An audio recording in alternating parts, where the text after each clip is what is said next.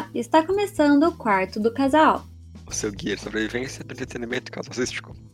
Eu sou a Isabela. E eu sou o Gabriel.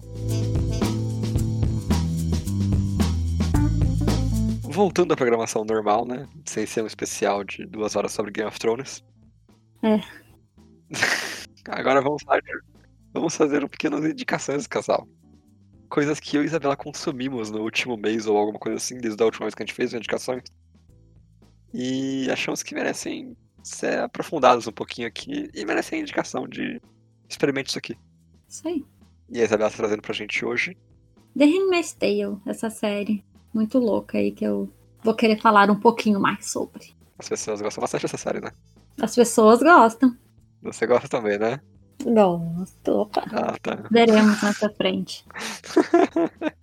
E você? Eu trouxe o mais novo jogo de card game que tá tendo no mundo atualmente, que é Legends of Runeterra, da Riot Games, a produtora que faz LoL. Olha só, as pessoas que jogam vão entender muito, porque pra mim. Você Então, vai tá. entender também, você vai entender também. então vamos lá. Vamos. Legends of Runeterra, Isabela. Ai meu Deus. Você tá Joguinhos. perguntando o que é Legends of Runeterra. Tô. Vai lá. Ainda bem que você tá se perguntando, porque eu estou aqui pra explicar o que é Legends of Runeterra. Tá bom, me explique. Legends of Runeterra é um card game virtual. Então é um jogo baseado em cartas, mas elas são virtuais. Você não tem as cartas na sua mão de fato e na sua tela. Ele é feito pela Riot Games, que é a produtora do LoL, a Rito Gomes, como as pessoas gostam de chamar. Uhum. E ele tem como temática de do mundinho do jogo, porque todo jogo tem que ter um mundinho. Todo jogo de carta não dá pra fazer um jogo de carta. Isso aqui é um garfo, sabe? E isso aqui é um copo e lutem. Não, tem que ter um, um mundinho ali e é no mundinho de LoL esse daqui. Uhum.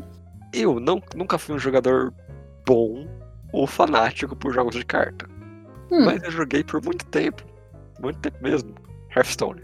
Que no caso é a mesma coisa, tá? Como Os assim é a mesma coisa? Heart- Hearthstone e lore é a mesma coisa. Não é. É totalmente diferente. Pra mim é. Completamente diferente. Não, completamente aí também não, né? É É, joguinho de carta. Tem cartas em comum. Eu. Mas eu joguei Hearthstone por um tempo, até que eu perdi um pouco a graça do negócio, porque eu sempre fui um jogador que colocou muito pouco dinheiro no jogo. E por muito pouco dinheiro no jogo, quer dizer, tipo, eu coloquei 30 reais no máximo em, sei lá, 5 anos jogando.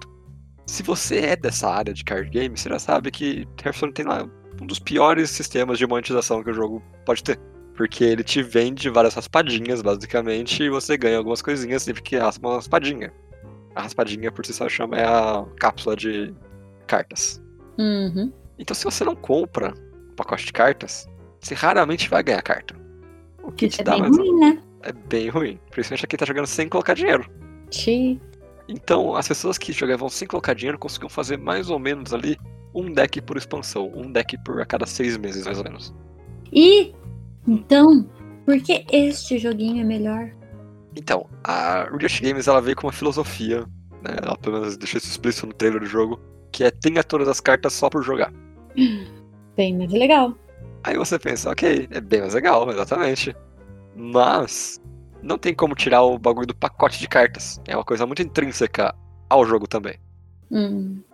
Desde que existem jogos de carta, existem os pacotinhos de booster. Uhum. E então eles fizeram uma modificação. Nesse jogo você não compra boosters. Você compra coringas. Hum. Coringas são pequenas cartas que elas são servem pra qualquer coisa. Só muda a qualidade. Então uma carta rara você pode comprar por tantas moedinhas. Uma carta lendária você pode comprar também por tantas moedinhas, mas você escolhe qual carta você quer. Hum? Como assim? Sim, é, você compra, você compra tipo, é... pense em uma carta em branco. Você compra aquela carta em branco só que dourada. Aí depois você tem que escolher qual o que você quer imprimir naquela carta. Saquei. Que interessante.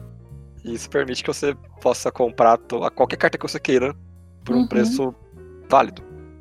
E então essa é a principal forma que você compra cartas, que você tem de comprar cartas que você quiser. Só que no jogo você tem caminhos pra cada facção. Vamos chamar de facção, mas na verdade são territórios. Uhum. Pra cada território do jogo que você quer. Então tem atualmente seis, se não me engano, territórios. E você tem caminhos que você ganha só por jogar. Então, joguei uma partida e ganhei 200 de experiência.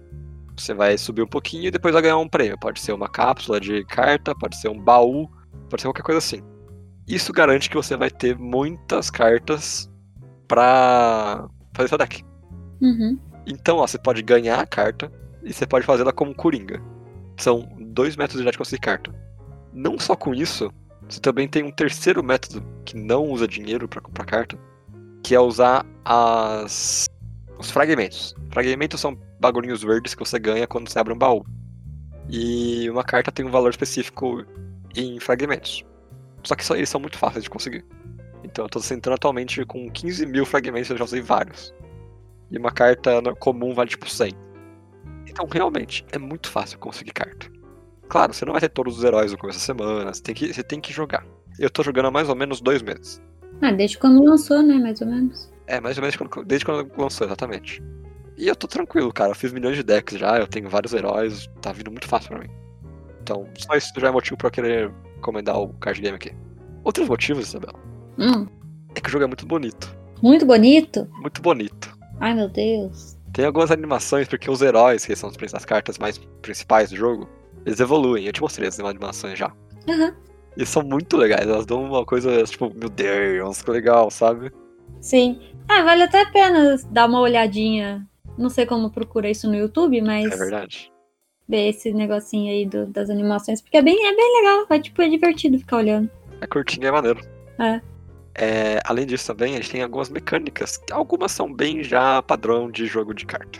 Tem a carta que vai deixar o personagem atordoado. Tem a carta que vai fazer você tirar mais uma carta do baralho, esse tipo de coisa. Mas tem algumas bem criativas, Uhum.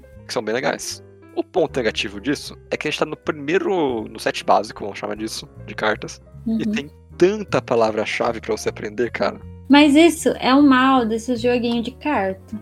Eu acho, pelo menos. Todos Sim, parecem muito difícil pra decorar o que. É muito. Primeiro que é muita carta, né? Sim, é muita carta. Aí você já tem que decorar o que cada um faz.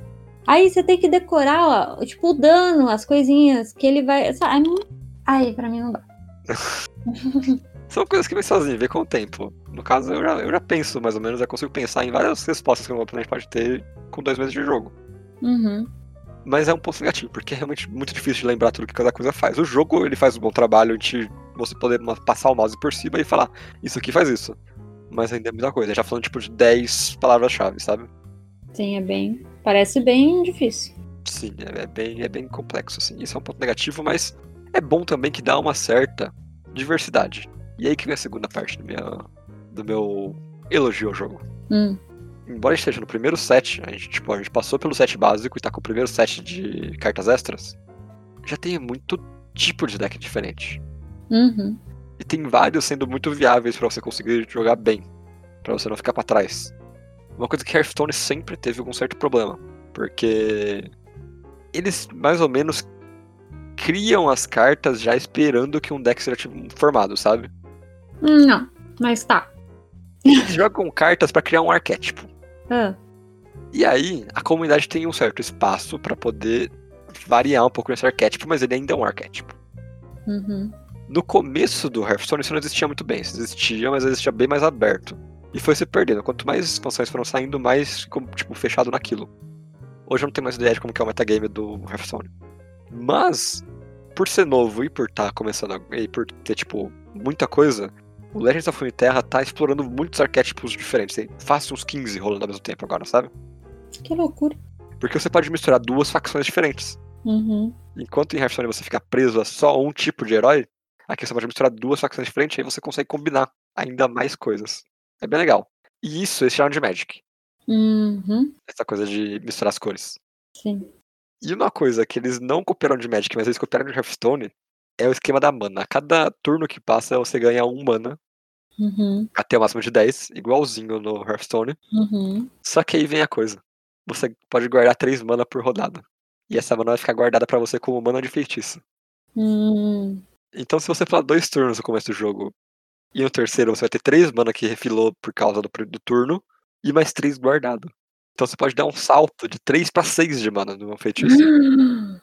Sim, e, e as pessoas elas, elas têm esse espaço pra poder tipo pensar um pouco sobre E aí, eu guardo agora minha mão pra jogar uma carta mais forte na próxima, ou eu espero jogar agora pra ter tempo, sabe? Uhum.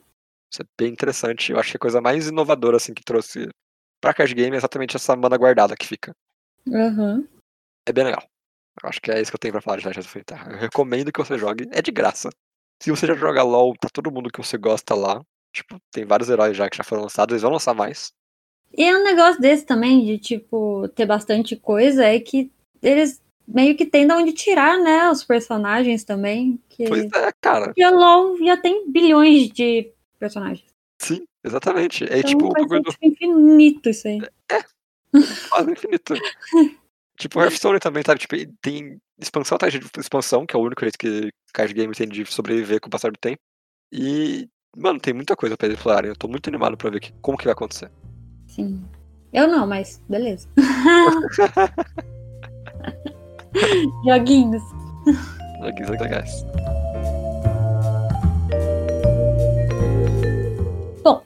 Primeiramente, eu preciso explicar uma coisa. O quê? Eu sei que isso daqui são indicações do casal.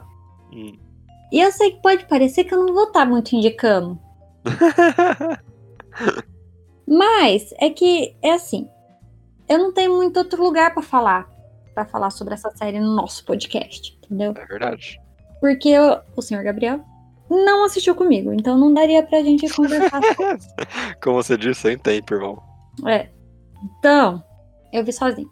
E eu precisava falar, sabe? Aquela angústia que fica dentro de você, Conheço. que você precisa falar. Eu preciso falar. Eu preciso falar sobre essa série. Então vamos lá. Precisa falar mal, né? Eu preciso falar mal. Eu vou falar bem de algumas coisas. Mas no geral acho que eu vou falar mais mal. Mas é mais por decepção minha mesmo. Tá. Porque eu fui com uma. com um hype muito grande pra série. E quando você faz isso, nunca dá certo. Nunca dá certo. É. Isso acontece quando você vai assistir filme de super-herói. Você vai, nossa, é muito legal. E não é, é a mesma coisa. Tudo bem. Acontece. Que, no caso da série, é The Handmaid's Tale. Eita, Eu falo que eu quero assistir essa série desde quando ela lançou. é verdade. 2017, eu acho. Acho que é 2016. Por aí. Eu falo, eu vou assistir essa série. Ah, eu quero assistir essa série. Aí eu não tinha onde assistir, porque passa no Hulu. Quem tem Hulu? Ninguém tem Hulu. Aí eu falei, não, uma hora vai vir pra cá em alguma coisa mais fácil. Nunca veio. Dei meus pulos, assisti. Sobre o que é The Handmaid's Tale? Sabe o que é? Se É um futuro, não muito distante, distópico. É isso? é isso. Enfim, um futuro aí que fictício, Tá. hipotético. Que eu acho que um dia pode acontecer. Eu Eita. acho que é mais uma previsão do futuro do que. A, a véia que escreveu, ela vira e falando, nossa, isso é muito o bagulho que eu escrevi, cara. É, mas é, ela tá certa. e tipo, o livro é de, sei lá, 80. Não é de agora, sabe? A história. Mas a primeira coisa que eu vi falei é, vai acontecer um dia isso. Que é, deu um cagadinha nos Estados Unidos, né? Foi uma guerra lá, acabou com os Estados Unidos, sobrou é, o Alasca e o Havaí, que não fica no. né? É, não No é país. mainland, né? Hã? Não é mainland. É. E aconteceu toda uma guerra, aconteceu toda uma coisa e um criou criou-se um novo país chamado Gilead, Ok. que é de uns fanáticos religioso louco aí. Por que chama Gilead? Tem a ver com a Bíblia. Ah, tá. Os filhos de Gilead, sei lá. Não, é filhos de não. Tem a ver com a Bíblia. É Eu Evangelho, tudo de novo. É, é, sempre é. E tudo a ver com a Bíblia, mas dizem que não é tipo um cristianismo, porque eles meio que não acreditam em Cristo, tipo. Sei lá, é uma coisa muito louca, mas eles usam muito do primeiro do primeiro testamento, é isso? Velho, velho. Velho, velho testamento. Você viu, eu sei muito de Bíblia. Minha mãe tá super orgulhosa de mim nesse momento. Velho testamento pra gerir as leis deste novo país. Certo. E já dá pra ver que deu errado, né? Os caras brincaram de fundamentalistas. É, ai, cara.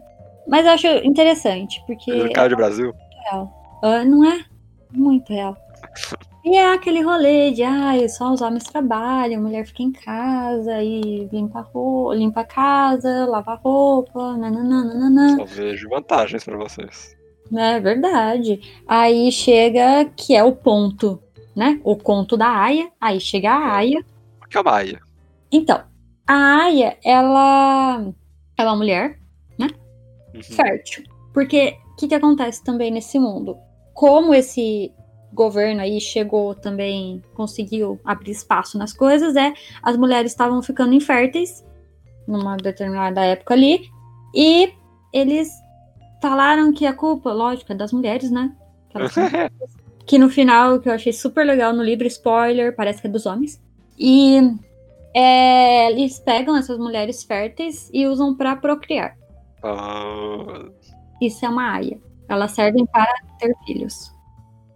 Bom, é meio que isso a história de Handmaid's Tale. Tá. Certo? A gente é introduzido nesse mundo já pra frente aí, que é Gilead, não é mais Estados Unidos. E os homens mandam e as mulheres falam sim, senhor. Esse Tá. é o mundo. Agora eu vou falar as minhas opiniões brevemente, porque, eu como eu disse, é indicações, né? Não é pra ter muitas, muitos spoilers. então, eu gosto dessa, dessa temática, dessa história, desse enredo. Eu acho bem legal, sabe? A ideia de um mundo que foi. que está sendo, né? Feito ali por religiosos, fanáticos e por aí vai. Que é uma coisa que parece que realmente vai acontecer um dia. Aí eu fico triste. E. eu também, mas assim, não é que eu tô falando que eu gosto de. né, das aias e tudo mais, mas eu acho um conceito fictício muito interessante. não, não. Você acabou de falar ao vivo É verdade. você gosta desse tipo de coisa. É verdade, acabei de falar, né? Mas. Por que você é contra, Isabela? Não, não tem nada pra ser contra. Por que você é Por quê? contra a liberação Não. feminina, Isabela? Não, não, não. Sou a favor de Gilead. É isso. Não, né, mas. Brincadeiras à parte. É, eu acho sim muito interessante. E. Né, a gente segue uma personagem principal ali nesse. Na história toda, que é June. Que vai passar por vários nomes, tipo Offred. É, aí ela vira off, um monte de coisa. e ele é interessante você seguir uma aia no- nesse caso, sabe? Eu acho que ela, como ela é tipo o ponto principal dessa dessa ideia toda de, de criar a Gilead, que é pra voltar a ter filho Uhum. e por e ver através dela toda essa cagada que eles estão fazendo, Uhum. é bem interessante, mas conforme vai acontecendo, eu acho que ela se perde um pouco, o personagem, mas eu acho que. Não sei, porque ela tá lá presa nesse lugar e ela tenta fugir, mas não foge, foge, não foge, não sei.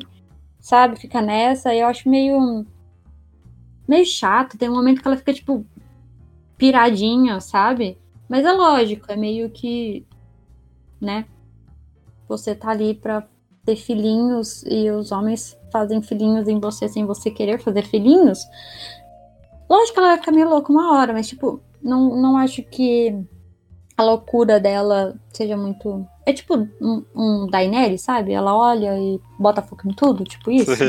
Uma coisa meio que você fica tipo, ah, será que ela ia ficar louca desse jeito? Ficar louca tudo bem, mas desse jeito? Aham.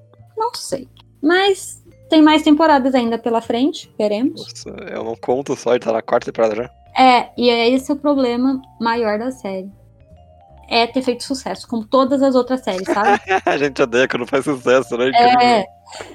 Porque eu acho que a primeira temporada ela tá bem. é, como eu posso dizer? Clara no que ela quer fazer ali, entendeu? Ela tá bem centrada na, na ideia de. Sabe? Ela conta a história da June bem contada, ela tem momentos horríveis, mas tem momentos bonitos, fotograficamente falando Sei. sabe? Aí depois eu acho que vai se perdendo, aí já não, já não tem mais nada.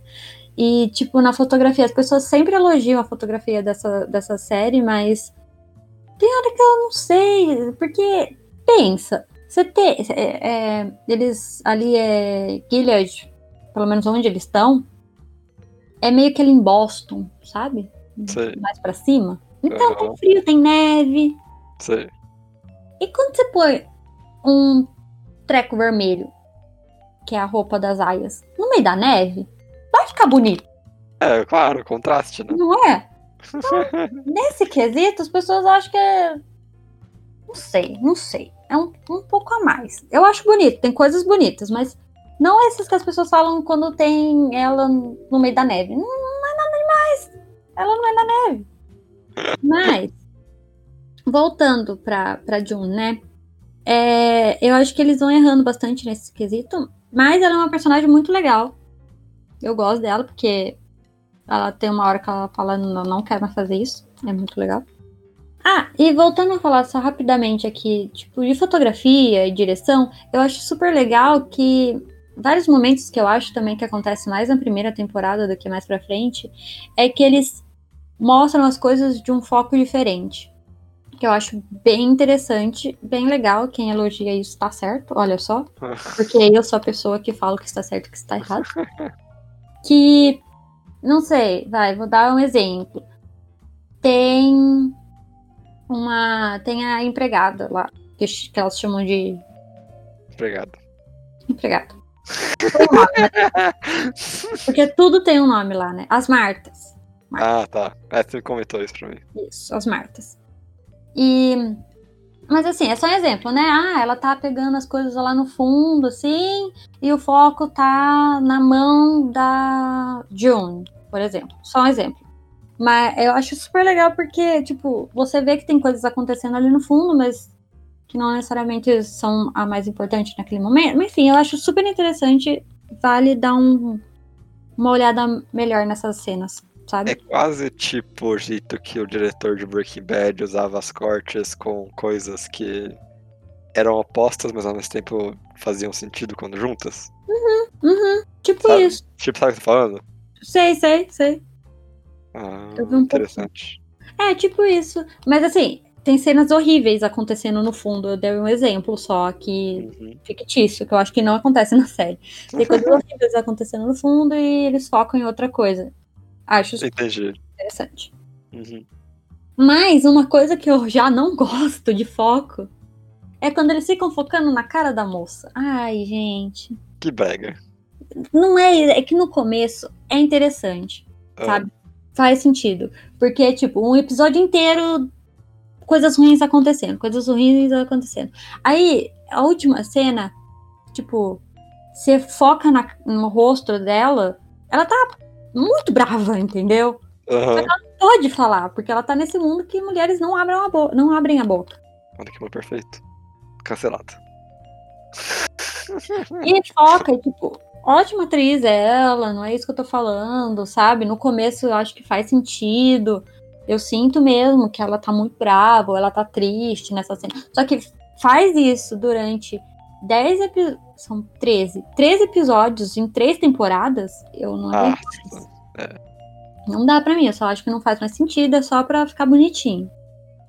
E eu acho que a última, última coisinha assim que eu gostaria de pontuar, que eu vi muita gente falando, na verdade já tem mais duas coisinhas, que é como a série enrola, que eu acho que é isso mesmo. Quem ouviu falar que a série enrola para as coisas acontecerem, é verdade, a série enrola para as coisas acontecerem. Mas é aquilo, né, de ai, ficou famoso, tem que aumentar. A primeira temporada tem 10 episódios, a segunda e a terceira já tem 13 episódios, não precisava. Mas É eles enrolam. Eles enrolam tipo anime? É, mais ou menos.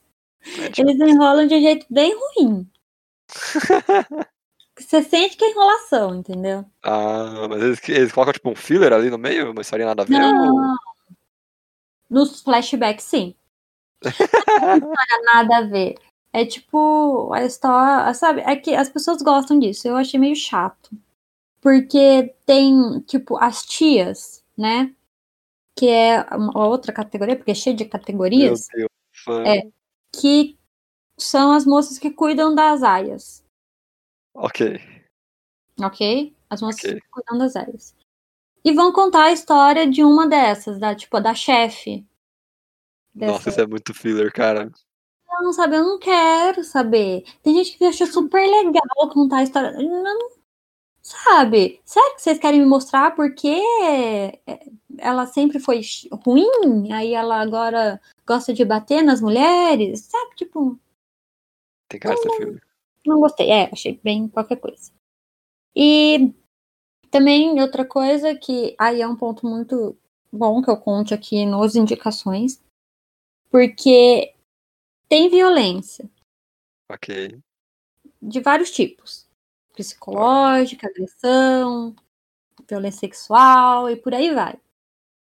E tem muita gente também que fala que é desnecessário tanta violência. Eu já acho que não. Até um certo ponto, eu acho que. Gente, é sobre aias, sabe? Nesse, tipo, as aias são mulheres que estão ali para procriar. Uhum. Mostrar aquilo acontecendo naquele contexto tem que ser mostrado, sabe? Uhum, sim.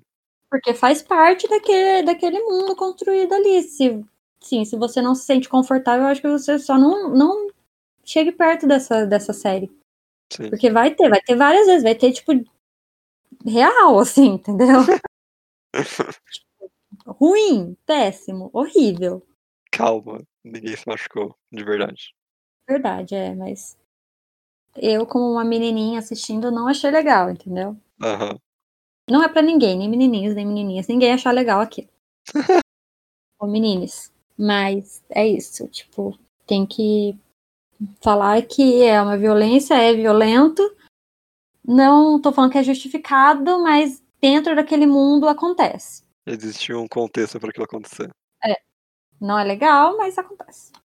Não, a gente não pode também ficar falando que um- uma coisa que se propõe a contar uma história sobre tal coisa não mostre atos Eu que acho que comprovem. tem que mostrar, entendeu? Aham, sim, é. Nesse, nesse, nesse, nesse contexto, tem que mostrar. Você vai fazer o quê? Você vai virar, vai virar a câmera e falar, ah, aconteceu ali, mas ah, tadinha de vocês, né?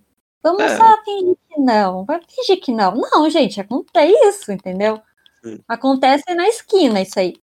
Você tem que ver. Não, eu tô falando sério. Parece. Parece horrível, não. É horrível, mas é sério, tipo. Dependendo do mundo que você quer no futuro, pode ser que aquilo esteja acontecendo. É isso que eu quero dizer. Entendi. E pra finalizar, no geral, acho que é uma série interessante, tem uma história muito legal, Uhum. né? Muito legal, não, né? Muito interessante. Pode falar legal. Não é legal. É legal, vai. É, é legal. Hã? É uma história de revolta, cara. É uma maneira. Então, esse é o problema, não tem revolta. É uma história de revolta interna, do mesmo jeito. É. Mas. E tem pequenininhas coisas que ela fala, tipo, ah, a gente viu isso acontecendo, sabe? A gente deixou. É super legal tudo isso, sabe? Esse contexto de, desse mundo que. que aconteceu, que. que decorrer, decorreu de várias outras coisinhas, sabe? É tipo o que a gente vê hoje em dia. Várias coisinhas acontecendo, daqui uns cinco anos a gente vai ver a merda que vai estar. Mas, sei lá, eu talvez goste mais da história em si, então eu deveria ir ler o livro. Não é mesmo? Conto, né? Ainda mais, é ainda mais fácil, é um conto só. Então, talvez eu deveria ter ido lá e lido o conto da Aya, porque é o que eu mais achei interessante.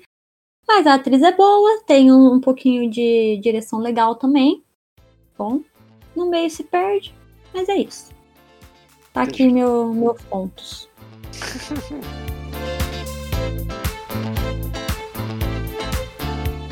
Então, se você conhece, jogou ou não jogou, ou tem uma crítica a fazer com lore, e se você assistiu e concorda com as críticas da Isabela sobre The Handmaid's Tale, mande seu e-mail para podquartodocasal.gmail.com Ou mande lá no nosso Instagram, que é Quarto do Casal.